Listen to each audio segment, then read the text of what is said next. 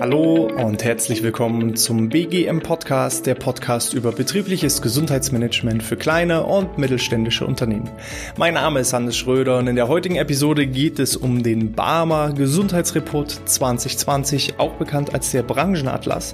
Das ist insgesamt schon der 24. Band, den die Barmer in dieser Art und Weise herausgibt und was es da ja an besonderen Ergebnissen gibt, das erzähle ich euch jetzt. Vorab ein kleiner Hinweis an euch. Wir haben in den letzten Episoden viele Gesundheitsreporte vorgestellt. Das wird jetzt auch erstmal vorerst der letzte bleiben. Ähm, aufgrund der Dichte der Veröffentlichung der Gesundheitsreporte, die werden meistens so Mitte, Ende des Jahres immer veröffentlicht, haben wir jetzt da relativ viele Episoden gemacht. Wir wollen euch aber auch nicht überfordern. Ihr könnt entsprechend alle Ergebnisse oder alle einzelnen äh, Gesundheitsreports gerne unter www.bgmpodcast.de-gesundheitsreporte euch raussuchen suchen. Wir haben uns da mal die Mühe gemacht und haben so bei den größten Krankenkassen die Gesundheitsreporte aus den letzten zehn Jahren immer so ja als als Download zurecht und bereitgestellt, weil die eben manchmal nicht so einfach zu finden sind. Und äh, da habt ihr immer eine schöne Übersicht nach den einzelnen Kassen, immer so die letzten zehn Jahre, zumindest das, was wir finden konnten, und könnt da mit einem Klick das Ganze entsprechend jeweils runterladen. Ja, der Barmer Gesundheitsreport 2020. Warum dieser? Ähm, ich finde das Teil dahingehend spannend, ist auch wieder über 300 Seiten stark nicht erschrecken, ihr braucht das nicht alles von vorne bis hinten durchlesen, sondern es heißt eben auch der Branchenatlas. Das heißt, der Großteil dieser, dieses äh, Gesundheitsreports untergliedert sich nach den einzelnen Branchen. Und das ist das Charmante daran, dass ihr nicht so übergreifende, ausschließliche Ergebnisse habt und dann immer so im Detail zwischen den Zeilen herauslesen müsst, wie denn eure Krankenstände in eurer Branche aussehen, sondern ihr habt da wirklich so Branche für Branche einzeln immer wieder dieselben Kennzahlen, zumindest was die Barmer-Versicherten Krankheiten angeht, ähm, aufgelistet. Das ist eben immer so das Besondere an diesen ganzen äh, Gesundheitsreports. Es lohnt sich einfach auch bei mehreren Kassen zu gucken, weil je nach Akquiseausrichtung, was das Zielpublikum der Krankenkasse ist, ähm, können diese Daten einfach auch so ein Stück weit variieren.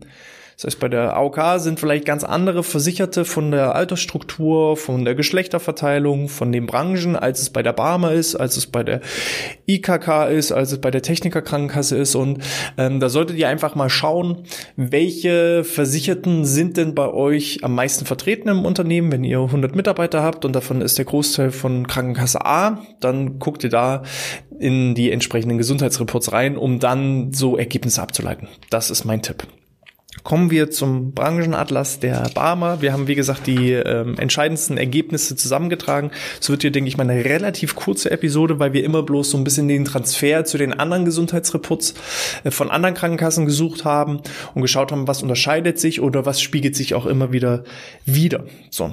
Insgesamt kann man sagen, dass 2019 weniger Beschäftigte mindestens einmal krankgeschrieben waren als im Vergleich zu 2018. Das heißt, wenn man mal schaut, auch in seiner Mitarbeiterstruktur, ähm, wie viele Mitarbeiter waren denn gar nicht krank? Und da kam in anderen ähm, Gesundheitsreports eben auch raus, dass über die Hälfte, alle Versicherten, über die Hälfte eurer Mitarbeiter gar nicht krankgeschrieben waren.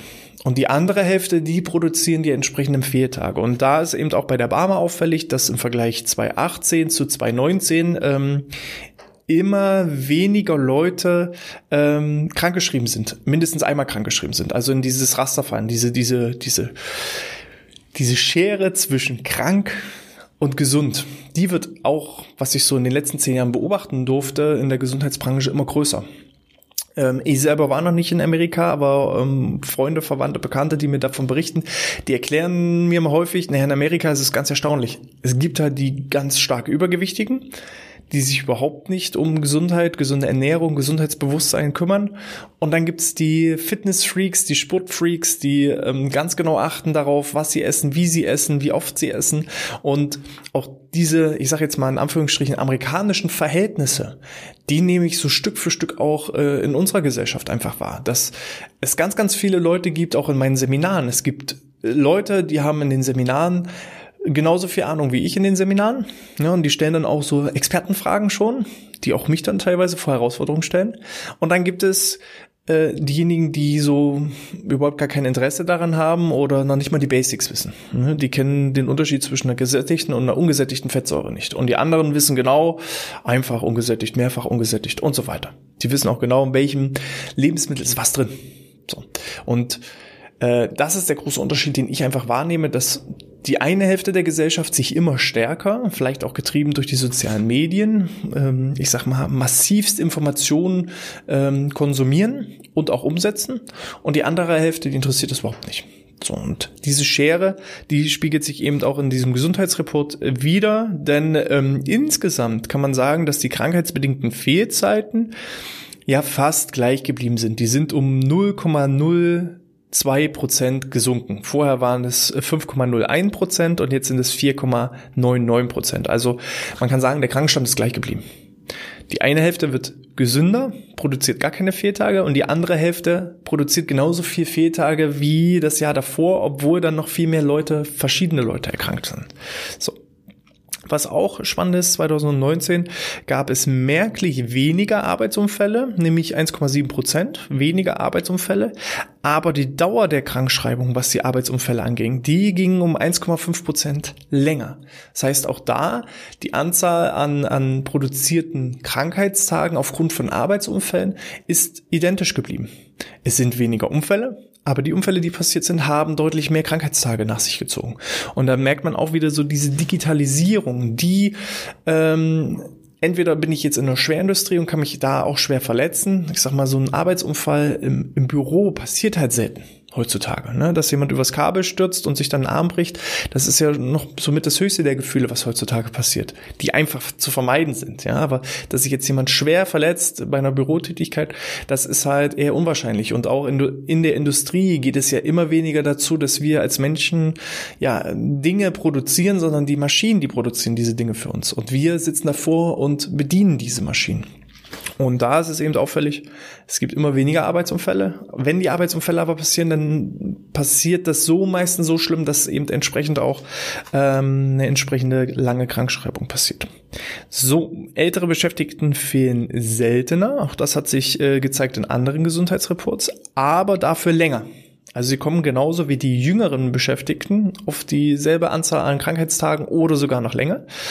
Und ähm, was, was eben auffällt, ist, die sind halt wegen so Kleinigkeiten, wegen einem Husten oder Schnupfen, sind die nicht gleich krank. Aber wenn das Knie kaputt ist oder die Hüfte, dann werden entsprechend lange Arbeitszeiten, Fehlzeiten produziert. Und darauf gehen wir dann gleich nochmal ein. Vielleicht rückläufige Zahlen äh, der Gesamtfehlzeiten ist das Ausbleiben einer starken Grippe- und Erkältungswelle verantwortlich. Wir sprechen jetzt hier vom Jahr 2019. Also der Gesundheitsreport bezieht sich immer auf das Jahr davor und entsprechend ähm, sind die Zahlen da recht niedrig, was eben Grippe- und Erkältungswelle angeht. So, jetzt kommen wir zu den drei häufigsten Erkrankungsarten und das ist wirklich ähm, schon echt spannend. Äh, auf Platz eins wie immer seit Jahren Muskel-Skelett-Erkrankungen. Muskel-Skelett-Erkrankungen 21,8 Prozent aller Krankschreibungen passieren wegen Muskel-Skelett-System. Das heißt wegen Rückenleiden, kaputte Knie, kaputte Hüfte, kaputter Rücken, Muskel-Skelett. Arm gebrochen, Bein gebrochen.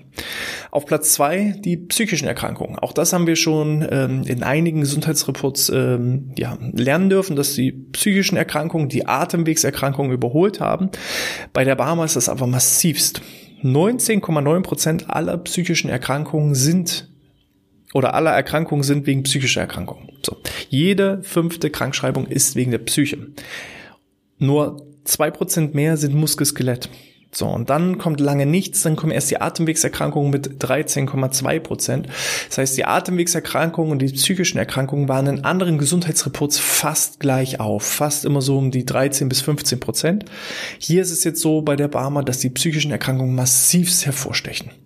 Und ich gehe auch davon aus, dass die psychischen Erkrankungen in den nächsten Jahren auch die Muskel-Skelett-Erkrankungen auf Platz 1 überholen werden, wenn man da nichts dagegen tut. So, die drei häufigsten Erkrankungsarten nach Fallzahlen, also wenn man nicht guckt, wie lange war jemand krank, sondern nur wie oft ist jemand wegen einer bestimmten Erkrankung krank gewesen.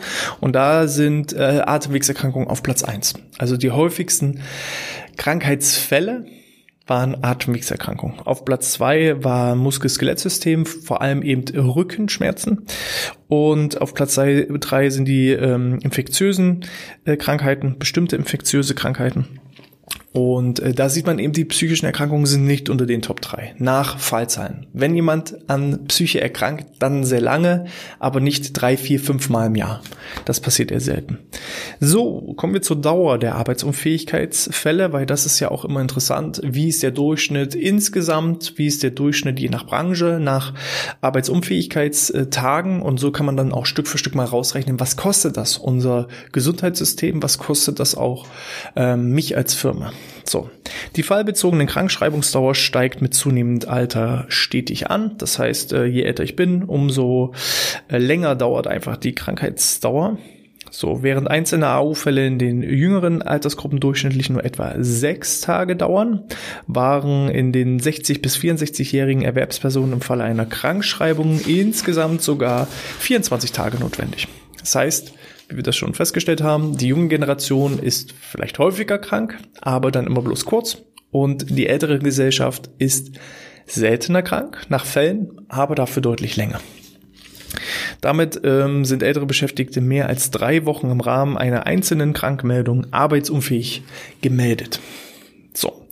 Kommen wir erstmal zum branchenübergreifenden. Da kann festgestellt werden, dass mit steigendem Alter der Beschäftigten auch die Anzahl der Krankheitsfälle aufgrund von psychischen Erkrankungen steigt. Das heißt, je älter ich werde, umso anfälliger bin ich auch für psychische Erkrankungen. Und äh, dann kommen wir mal zu den Branchen. Die Branche mit den höchsten Anzahl an durchschnittlichen AU-Tagen ist die Branche der Heime- und Pflegeeinrichtungen mit durchschnittlich 28,4 Tage. Jeder Mitarbeiter ist im Schnitt einen kompletten Monat krankgeschrieben. Wenn man bedenkt, dass äh, ja der Monat sogar eigentlich bloß 22, 23 Arbeitstage hat, sogar länger als ein Monat. So. Und wenn man das mal auch in Geld umrechnet, wir rechnen immer so roundabout mit 200 Euro pro Mitarbeiter pro Fehltag, dann sind das ja fast 6000 Euro, die jeder Mitarbeiter pro Jahr produziert. Das heißt, bei einem 100 Mann starken Pflegeheim sind das schon mal 600.000 Euro für Fehlzeiten. Und wenn man davon einen Bruchteil nehmen würde und in betriebliche Gesundheitsförderung stecken würde, ja, dann äh, hätte man entsprechend auch weniger Fehltage und wahrscheinlich auch eine Kosteneinsparung. Auf Platz zwei äh, sind Post- und Kurier- und Expressdienste mit jeweils ähm, 25,75 AU-Tage im Durchschnitt und ähm, andere Branchen, zum Beispiel eben Architekten- und Ingenieurbüros, technische, physikalische und äh, für technische und physikalische und chemische Untersuchungen, die liegen bei 12,8 AU-Tagen und der generelle Branchendurchschnitt liegt weiterhin so bei 17. Wir sind immer so zwischen 17 bis 19 AU-Tagen. 17 Tage sind auch meistens unsere Rechengrundlage, wenn wir in die Argumentation gehen und äh, da ergeben sich halt durchschnittliche Fehl Kosten pro Mitarbeiter pro Jahr von 3400 Euro. Und ja, Entsprechend kann man das dann auf seine Mitarbeiter hochrechnen. Das spiegelt sich auch so in allen anderen Gesundheitsreports wieder. Ja, so viel erstmal zu den äh, Kennzahlen. Wie gesagt, ihr bekommt ähm, entsprechend auch den Link einmal in der Podcast-Beschreibung oder in der Videobeschreibung. Ihr bekommt den Link unter, äh, ja, bei der Auflistung unter www.bgmpodcast.de-gesundheitsreporte und ihr bekommt den Link auch natürlich in unserem Newsletter, den ihr jederzeit gerne abonnieren könnt. Den findet ihr ebenfalls auf unserer Seite oder unter Schrägstrich Newsletter. Da könnt ihr das entsprechend abonnieren. Falls euch das ansonsten gefallen hat, könnt ihr gerne eine 5-Sterne-Bewertung in den iTunes Rezensionen oder in der Apple Podcast App hinterlassen, weil ihr wisst, mit jeder einzelnen Bewertung steigen wir in den Rankings und so können unsere Inhalte noch viel, viel größer werden. Worüber ich mich außerdem noch freuen würde, wäre, wenn du in einen unserer Social Media Gruppen beitreten würdest. Wir haben auf Xing, auf LinkedIn und auf Facebook eine entsprechende BG BGM Podcast Gruppe. Ziel dieser Gruppe ist einfach der Austausch ähm, ja, aus der Praxis für die Praxis. Also Leute, die einfach Probleme haben, können in der ähm, Gruppe Fragen stellen und kriegen dann die entsprechenden Antworten aus der Community, können Erfahrungen teilen. Und da sind die Gruppen fleißig am Wachsen. Wir haben äh, teilweise schon über 50 Teilnehmer in verschiedenen äh, Gruppen. Und ja, dafür, dass wir das jetzt knapp vier Wochen online haben, ist das, ist das nicht schlecht. Kann aber jederzeit wachsen. Und ähm, wenn ihr da Empfehlungen habt, das weiter zu leiten, weiter zu empfehlen, gerne jederzeit. Da freue ich mich natürlich riesig. Wenn ihr sonst Fragen habt, dann gerne eine E-Mail an info@outness.de. Ich denke, das waren genug Anweisungen in diesem Sinne. Ich wünsche euch alles Gute, bleibt gesund, bis zum nächsten Mal und sportfrei.